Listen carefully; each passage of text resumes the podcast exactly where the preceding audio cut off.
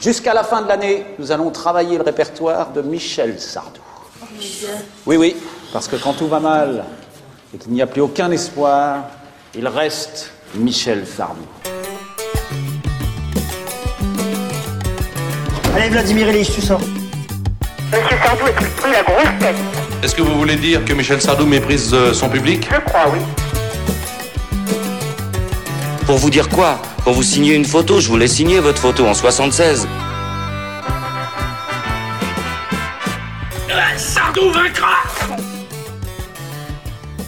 Bienvenue dans Stockholm Sardou, le podcast des captifs de Michel Sardou.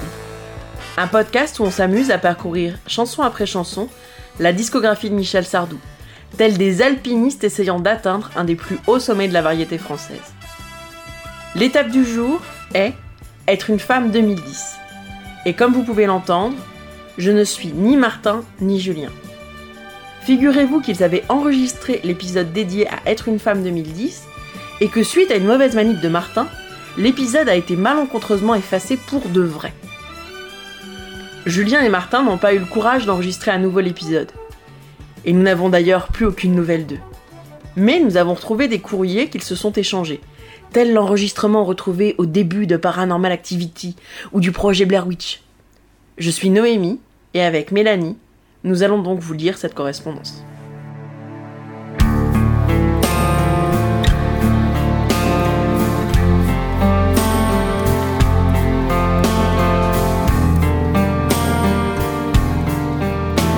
Cher Julien, si je t'écris aujourd'hui, c'est pour m'excuser platement de la perte de notre épisode dédié à être une femme 2010.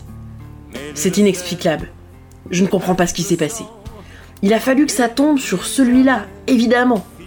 Je veux dire, on aurait pu refaire Salut, la vieille, ou les lacs du Connemara avec plaisir. Mais il a fallu que ça tombe sur un de ceux qui nous avait fait le plus souffrir. Ah, pas qu'il soit mauvais, enfin, il est pas bon non plus, faut pas déconner. Mais qu'est-ce qu'il est plat Que c'est dur d'avoir des choses à en dire D'ailleurs, je me rappelle de nos silences gênés lors de l'enregistrement. Quoi qu'il en soit, je suis persuadée que cette perte d'épisode est le fruit d'un enchantement lancé par un fan de Didier Barbelivien. J'ai des preuves. Je les ai consignées dans le dossier D. Pourtant, cet album commence presque pas mal, avec Et puis après, avec sa petite mélodie, la voix un peu de papy apaisée de Michel, celle qu'on retrouvera totalement sur le choix du fou. La mélodie mélancolique et les arrangements un peu rock fonctionnent pas mal, malgré les paroles sans grand intérêt. Mais ça, c'est jusqu'à l'arrivée des vibes façon RB chérie FM, là, euh, tout se casse la gueule. Enfin bon, ce n'est encore rien face à la chanson suivante. La terrible Être une femme 2010, la chanson. Sans doute un des plus grands moments de gêne de la carrière de Sardou. On dit que l'enfer est pavé de bonnes intentions. Je pense que c'est particulièrement vrai pour Michel. Là, il avait envie de montrer que la condition de la femme s'était améliorée depuis la première version, en 81. Mais pas assez. Alors, le changement de parole, c'est malin dans l'idée. Mais l'ignoble musique du DJ Laurent Wolf, c'est l'incompréhension complète. Puis vient Voler. Probablement le pire duo de la carrière de Sardou, à mon avis. Autant son binôme franco-québécois précédent avec Garou tenait bien la route. Autant là, avec Céline, c'est la cata. D'ailleurs, je crois que tu as deux ou trois anecdotes sur cette chanson et son enregistrement. Voler, d'ailleurs, c'est le thème de l'album. Dans le sens de Saint-Exupéry, hein, pas des Balkany bien sûr. Puisque la pochette de l'album, comme l'intérieur, représente à chaque fois une femme et un avion. Dessiné par Romain Hugo, un spécialiste de l'illustration aéronautique. Mais la chanson, elle, elle vole pas haut. hein. J'espère que tu sauras me pardonner ce calembour qui s'ajoute à la longue liste de mes péchés. Et toi, qu'as-tu pensé des trois premières chansons? Quel a été ton effroi à l'idée de devoir chroniquer à nouveau cet album? Ah bah tiens, déjà je trouve des papiers dans ma toute nouvelle intégrale de Sardou, mais en plus c'est les lettres persanes version variété française. Je sais pas ce que vous en pensez, hein, mais ce Martin, il abuse un peu de dire que l'album est pas mauvais. Faut pas pousser. Déjà, ce qu'il vous dit pas, c'est que la femme sur la couverture, c'est une pin-up. Toussaint et porte-jartel dehors. Pour tout dire, c'est carrément beauf. Et pourtant, on n'en attendait pas trop de ce côté-là de la part de Michel. Et puis il faut revenir sur la chanson blague de l'album. La chanson gag ultime de la carrière de Michel. Une femme 2010. Ok, on s'attendait pas à un hymne de la part de Michel. Mais pas à ça. La fin surtout. C'est Friendzone, la chanson. À chaque fois que je l'entends ou que je vois le clip, qui, il faut dire, rajoute énormément à ce monument de la musique, hein, j'ai envie de dire à Michel, écoute, euh, nous libère pas, on s'en charge. Une dernière parenthèse sur Voler, le duo de l'étrange. C'est une vraie chanson de comédie musicale, c'est tellement glucose que j'ai failli faire un malaise diabétique. L'effet sirop d'érable, sans doute. Bien, je laisse la voix à Mélanie. J'ai hâte de savoir si Julien est vraiment fâché. Finalement, euh, c'est pro, non, cette histoire épistolaire Genre les liaisons dangereuses réécrites par un certain Didier B. Dans un voyage en absurdie que je fais lorsque je m'ennuie, j'ai imaginé sans complexe qu'un matin je changeais de sexe, que je vivais l'étrange drame d'être une femme.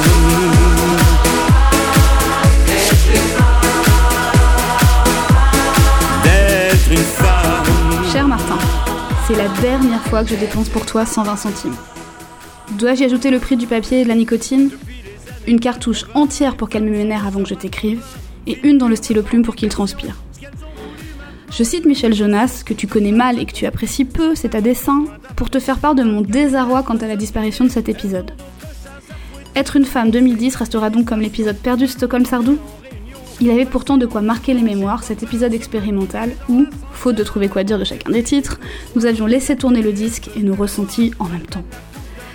Mais bon, tant pis, je ne peux pas t'en vouloir, la question n'est pas là. Ce qui me préoccupe, c'est qu'est-ce que j'aurais fait moi Et j'aurais sûrement pris ma plume aussi pour parler de cet album qui sur le papier partait bien. Un presque concept album dédié aux femmes, ça pouvait être intéressant. Et puis il y avait quelque chose de nouveau, cette pochette 650s sans Sardou dessus. Je m'étais jetée sur l'album avec grande curiosité à l'époque. Tu as raison, l'album commence bien. Il y a Et puis après. J'aime beaucoup cette chanson, même si elle était plus aboutie quand je l'ai vue sur scène l'année suivante. Cela dit, pour une voix de papy, il monte encore haut le Michel. Et surtout, il y a cette idée d'un amour total, un amour derrière lequel on ne sait pas ce qui arrivera. Je trouve ça beau. À tel point que les vibes façon RB dont tu me parles, je n'y fais presque pas attention quand la chanson atteint son climax, juste avant de redescendre. Serait-ce une métaphore musicale? Le problème, c'est qu'après et puis après, il y a être une femme 2010. Pourquoi? Je m'arrêterai bien là, mais ce pourquoi mérite un enrichissement? Pourquoi avoir réarrangé ce titre comme ça? Pourquoi ce clip kitschissime? Pourquoi ne pas s'être mieux penché sur les paroles? Comme tu le dis, l'intention est louable, mais truffée de maladresse. La version de 1981 était tellement plus féministe avec ses femmes flics, pilotes de ligne, là où la 2010, c'est le cliché de la working girl sous calmant. Vraiment, pourquoi? Ah, et on en arrive à voler. C'est vrai, je t'avais raconté, si je me souviens bien, que Céline et Michel ne s'étaient jamais croisés pour enregistrer cette chanson, ni même pour tourner le clip. Et qu'à l'origine, il le raconte dans son live de 2011, ça ne devait pas être un duo, que c'est sa choriste Delphine Elbé qui en avait fait une maquette, et que leur duo fonctionne tellement mieux que celui avec Céline Dion. Là encore, la chanson est intéressante parce que c'est une belle métaphore musicale, l'envol de l'avion est bien symbolisé par celui de la musique, et porté par des paroles qui peuvent traduire l'ivresse du pilote. Enfin, j'en sais rien, j'ai jamais rien piloté qu'un drone qui s'est écrasé au sol en 10 secondes. Pardonne-moi, je m'écarte du sujet. Il est peut-être temps que je prenne quelques minutes pour réécouter la suite de l'album. Je te laisse sur ces trois chansons en espérant que tu regrettes bien d'avoir perdu l'enregistrement et de devoir les réécouter. Bien à toi, Julien.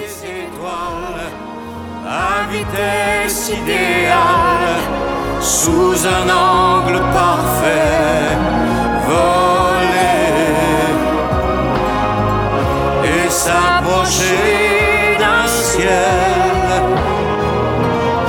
Nous n'irons jamais.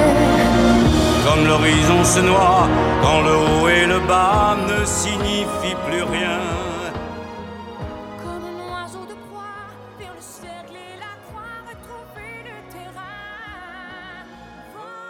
Cher Julien, je te remercie pour ta réponse même si j'avoue que les premières lignes m'ont un peu effrayé. Car il est vrai que lorsque Michel Jonas vire plein swing, ça peut avoir tendance à m'effrayer. La faute à une phobie de la basse lapée contractée dans des circonstances mystérieuses. Un jour, il faudra que je tente l'hypnose pour savoir comment ceci est arrivé, découvrir ma vérité, comme disait Freud. Enfin bon, chacun sa vérité, n'est-ce pas? Dis donc, euh, il a des rêves, le Martin. Placer comme ça une petite citation à la règle du jeu de Renoir, il regarde peut-être pas que des nanars finalement. Chacun sa vérité, ça tombe bien, c'est le titre du quatrième morceau de cet album, qui arrive comme un soulagement après le douloureux duo avec Céline D, comme le dossier susnommé. Je vais être honnête, hein, j'ai rien compris à cette chanson-ci. Mais j'en aime la mélodie avec son rythme soutenu, sa guitare agitée, comme les nuits mentionnées par Michel. J'ai le sentiment que cette chanson parle encore d'amour vieillissante, mélancolique. Bref, du Michel qui contemple les tristes conséquences des actes du passé avec regret. Du Michel introspectif et rétrospectif. Habituel finalement. Concernant Elle vit toute seule, je sais pas trop quoi en dire. Si ce n'est que j'ai l'impression que je vais entendre Elle a fait un bébé toute seule à chaque fois. Je sais, le rapprochement est facile et tentant, mais il faut admettre que je n'étais pas très inspirée lors de notre enregistrement. Et je crois bien que ce titre est passé au moment où j'avais été me faire une tisane. Pour ce qui est de Ça viendra forcément, la chanson suivante, et qui marque l'irruption en tant que compositeur de Daran, du groupe Daran et les chaises, à ne pas confondre avec Daran, fils des âges farouches, ou du groupe de New Wave Daran Daran. Eh bien, je n'en goûte que très peu le mélange rock-variété. Mais en revanche, le texte m'a frappé cette fois-ci, bien plus que lors de notre enregistrement. Cette chanson parle de la mort, n'est-ce pas?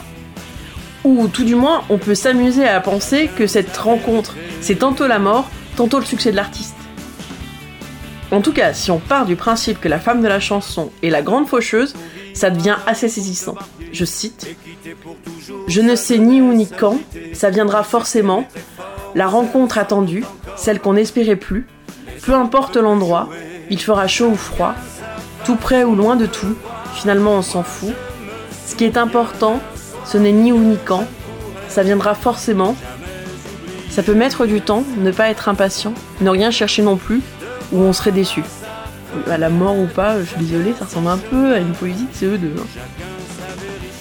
Pour ce qui est de Rebelle, titre suivant, j'ai préféré le dessin animé homonyme de Pixar. Mais j'aime bien le mélange piano-violoncelle et les vers Ainsi va le monde, mademoiselle, essayez d'y rester rebelle.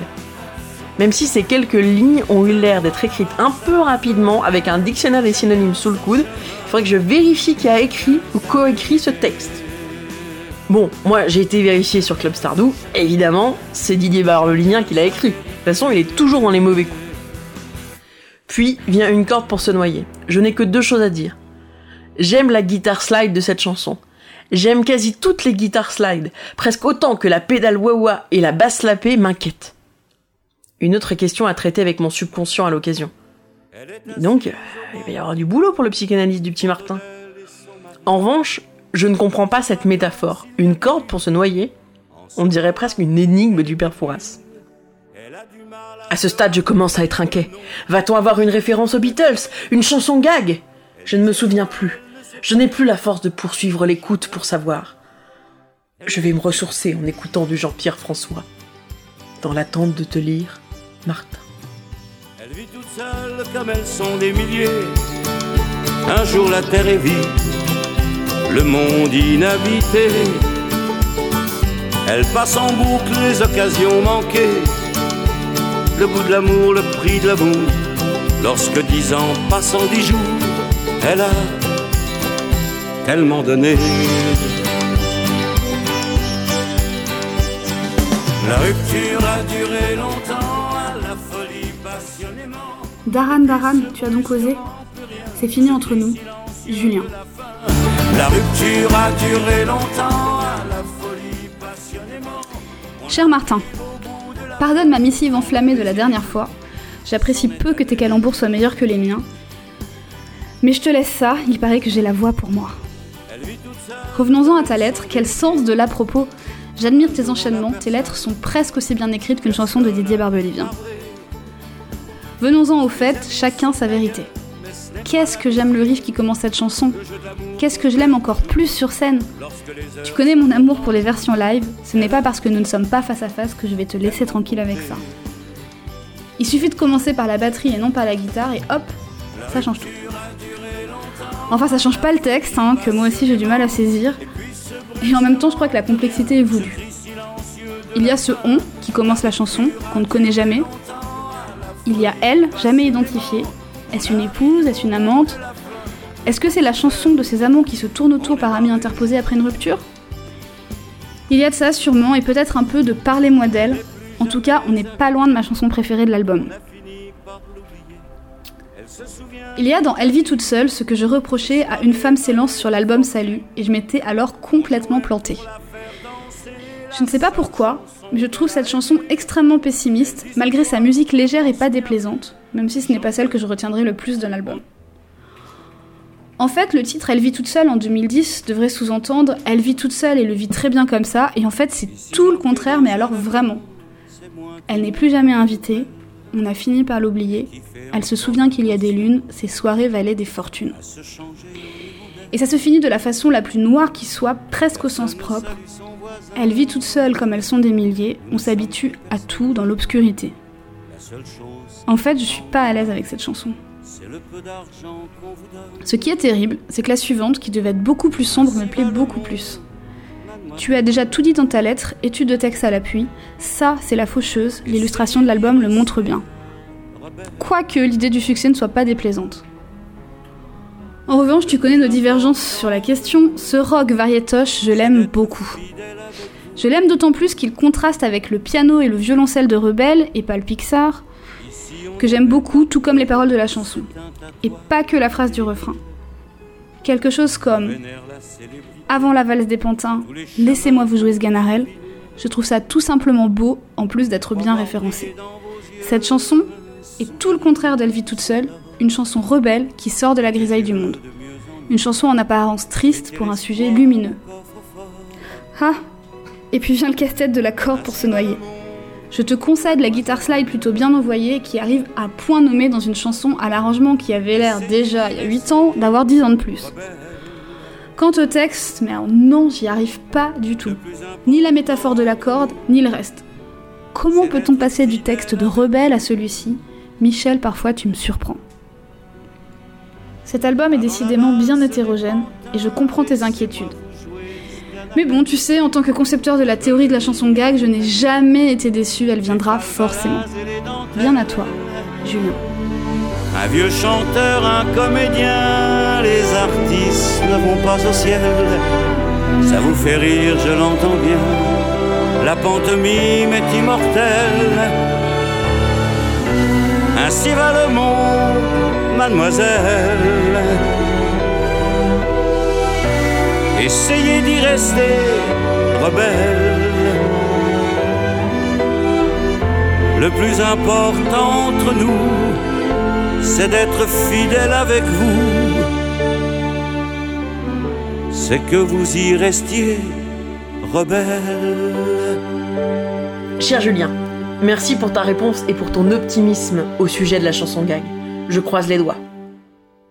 Pour ma part, mes vacances se poursuivent. Le temps est extrêmement changeant, c'est très embarrassant. Nous passons nos journées accrochés à la météo à nous demander soleil ou pas? Peut-être devrions-nous retirer le point d'interrogation et sortir, quoi qu'il advienne des caprices d'Hélios, comme le dit Michel dans cette chanson. Soleil ou pas, prenons la voiture et vivons notre vie. J'avoue que je suis pas fanat de cette guitare flamenco, mais pourquoi pas après tout. La mélancolie andalouse n'est pas si éloignée de la thématique crépusculaire de la chanson. Concernant l'humaine différence, je crois me souvenir que c'est un de ces moments où nous fûmes plongés dans un silence introspectif durant notre enregistrement, privés de choses pertinentes à dire. En tout cas, c'est mon sentiment au moment d'écrire ces lignes. La chanson m'évoque très fortement du plaisir, mais je saurais même pas vraiment dire pourquoi finalement. Sans doute quelque chose lié aux arrangements ou à la mélodie. Comme je te le disais, je suis en ce moment en vacances, et des nuits blanches, j'en ai mais plutôt au Canet en Roussillon qu'à Rio. Et c'est beaucoup à cause des cauchemars de mes enfants qui ont l'air traumatisés depuis qu'ils ont vu le clip des lacs du Connemara, version Kids United. Mais sinon, concernant la chanson de Sardou, Les Nuits Blanches à Rio, je pense que je n'ai rien à dire. Je sens bien hein, la volonté de faire une chanson d'ambiance, mais je me sens ni immergé dans le carnaval façon documentaire d'Arte, ni plongé dans les bas-fonds de la ville façon Gérard de Villiers. Alors j'ai surtout tendance à attendre que la chanson se termine. En parlant de se terminer, c'est bientôt la fin de l'album. Il était temps. Si je me souviens bien, au moment de l'écoute de l'ultime chanson de l'album, je crois que j'étais déjà en train de préparer mes affaires et de ranger les micros. Ah bah dis donc la bonne ambiance dans l'enregistrement de podcast. On n'avait pas beaucoup dû m'entendre à son sujet. C'est la chanson gag, n'est-ce pas? Ou tout du moins la chanson Benabar. Tiens d'ailleurs, fun fact. Saviez-vous que Benabar avait été auteur pour la série H? On sent une volonté de faire une espèce de chronique sociale en associant des termes de manière un peu alambiquée, comme l'attardé à grande échelle ou même le titre Lequel sommes-nous? J'ai beau être un autodidacte des belles lettres, ce mariage d'un pronom singulier et d'une conjugaison au pluriel me heurte. Mais je crois bien que c'est une figure de style connu qui a un nom. Mais j'ai plus j'ai pas internet pour vérifier ou le net, comme dit Michel dans la chanson. A noter qu'une treizième chanson avait surgi en fin d'enregistrement, tel un cinquième mousquetaire, la phase B, une femme extraordinaire. Nouvelle tentative de célébrer la féminité, maladroite selon moi, mais rien de désagréable non plus. Ah quand même, je ne valide pas le fait d'endormir les enfants avec la lumière, comme le fait cette femme extraordinaire. Une rime ne justifie pas de donner de si mauvaises habitudes aux chérubins de la nation tout de même. Je pense de mon côté avoir écrit tout ce que je souhaitais te dire au sujet de cet album. Maintenant que nous avons repris la conversation, je pense que nous allons pouvoir reprendre nos activités de podcast. Quand j'aurai reçu ta réponse, je vais laisser un exemplaire de notre conversation épistolaire dans la nouvelle intégrale de Michel à la FNAC. Qui sait, peut-être que quelqu'un trouvera ces feuillets et les lira. Peut-être il y trouvera peut-être des informations amusantes sur cet album si difficile à chroniquer. Ah, tout s'explique, c'est pas fait exprès. Parce que je voyais pas bien le délire là des commentaires des deux Olibrius. Dans l'attente de ta réponse, je te donne d'ores et déjà rendez-vous, ainsi qu'à tous les Sardouzes, apparemment nos auditeurs veulent qu'on les appelle comme ça, pour un nouvel épisode de Stockholm Sardou. Bien à toi, Martin. Postscriptum. Au fait, bravo pour ton podcast Bulle d'art, c'est une vraie réussite. Ah tiens, c'est marrant ça, j'ai déjà entendu ce podcast et c'est vrai que c'est vachement bien. Avec regret ou sans regret, j'ai fait avec ce que j'étais. Un peu plus gentil que mauvais, moins généreux que je voulais. Un homme voyage avec sa vie. Très cher Martin, tout d'abord, grand merci pour ton post-scriptum qui m'a fait bien me plaisir, qui m'a rappelé mon grand-père. Pardon, pardon, je, je me laisse aller. Bref, revenons-en à notre album. Je t'envie d'avoir déjà atteint la fin de ce disque. Je crois que nous arrivons sur les parties qui, ma foi, ne sont pas nécessairement les plus agréables. Tu vas dire que je me répète, mais bon sang, que Soleil ou pas est plus belle en live. Je ne supporte pas cette version studio qui, en termes d'arrangement, ressemble à une mauvaise démo. La version jouée sur scène, à base de caronne et de guitare sèche, est tellement plus belle et plus péchue. Pour l'anecdote tout de même, un des Gypsy Kings joue sur la version studio. À force de me casser la tête sur le sens de cette chanson, j'ai retrouvé un petit morceau où Michel explique ce dont il s'agit. C'est un homme qui a une envie de revivre un instant à deux, mais sans recommencer, je cite, ne rien prévoir pour après, ne pas songer au regret, dit-il. Peu importe où et quand ça arrivera, soleil ou pas, ça lui convient. Tout de suite, ça m'a paru. Mais bon, une chanson dont il faut chercher une explication de texte en ligne, est-ce toujours vraiment une bonne chanson J'ai eu le même souci avec l'humaine différence. Tu as raison, c'est la chanson qui, lors de cet enregistrement perdu, nous avait laissé totalement circonspects. Eh bien, cher Martin, sache que je vais illuminer tes vacances. J'ai compris cette chanson. À vrai dire, je me la suis fait expliquer par Club Sardou, il faut bien l'avouer. Accroche-toi, l'humaine différence, c'est ce qui distingue l'homme de l'animal, c'est la violence. Les animaux se battent pour leur bout de viande, puis font la paix. Nous, humains, nous n'arrêtons jamais, nous continuons à nous détester. Ce n'est pas évident à saisir, même en le sachant, en lisant les paroles de la chanson. Mais au bout de plusieurs écoutes, ça commence à arriver. C'est un choc, je le reconnais, à peu près autant que quand j'ai compris que Je vole était en fait une chanson sur... Non, je vais pas te spoiler, nous en reparlerons au moment de l'album concerné.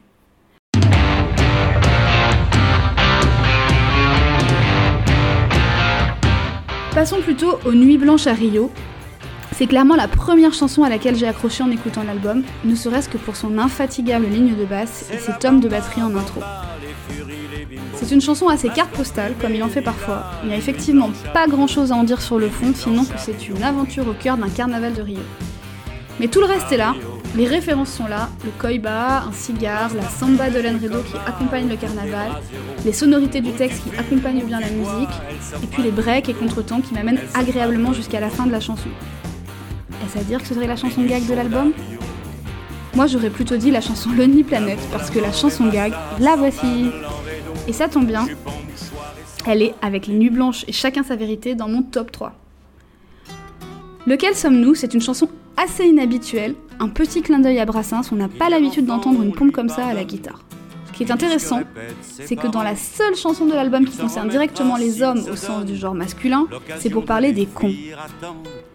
C'est cela qui fait que la chanson est réussie, contrairement au monument d'incompréhension que je citais plus haut dans ma lettre. Ce pourrait être une chanson condescendante, mais il y a son titre, Lequel sommes-nous? C'est un titre qui ne nous laisse pas le choix. Nous sommes forcément un de ceux-là. Faut-il vraiment se pencher sur la dernière piste, le titre bonus? J'ai cru lire que c'était directement un hommage rendu à son épouse Anne-Marie, dans ce cas, pourquoi pas? Ce serait une belle chanson d'amour. Parce que dans le cas contraire, c'est presque un peu weird cette fascination pour une femme. Après, j'ai lu une interprétation qui disait que cette femme extraordinaire pouvait être une allégorie de la poésie, et franchement, en repassant la chanson, ça passe, alors pourquoi pas? Peut-être que ça la sauverait. Et voilà, Martin, nous en avons fini. En te réécrivant, je me rends compte que nous avons finalement trouvé plus à dire que ce que nous avions enregistré. Et peut-être cet échange sera-t-il un jour intégré aux notes de la réédition de l'album. Je te souhaite de bien finir tes vacances et surtout, surtout, de ne plus jamais perdre un enregistrement. À bientôt. J'en connais aussi qui cumulent les bêtes et méchants à la fois. Ceux-là sont têtus comme des mules. Dans leur royaume, ce sont les rois. Et l'attardé à grande échelle, celui qui raterait le ciel en entrant dans l'éternité.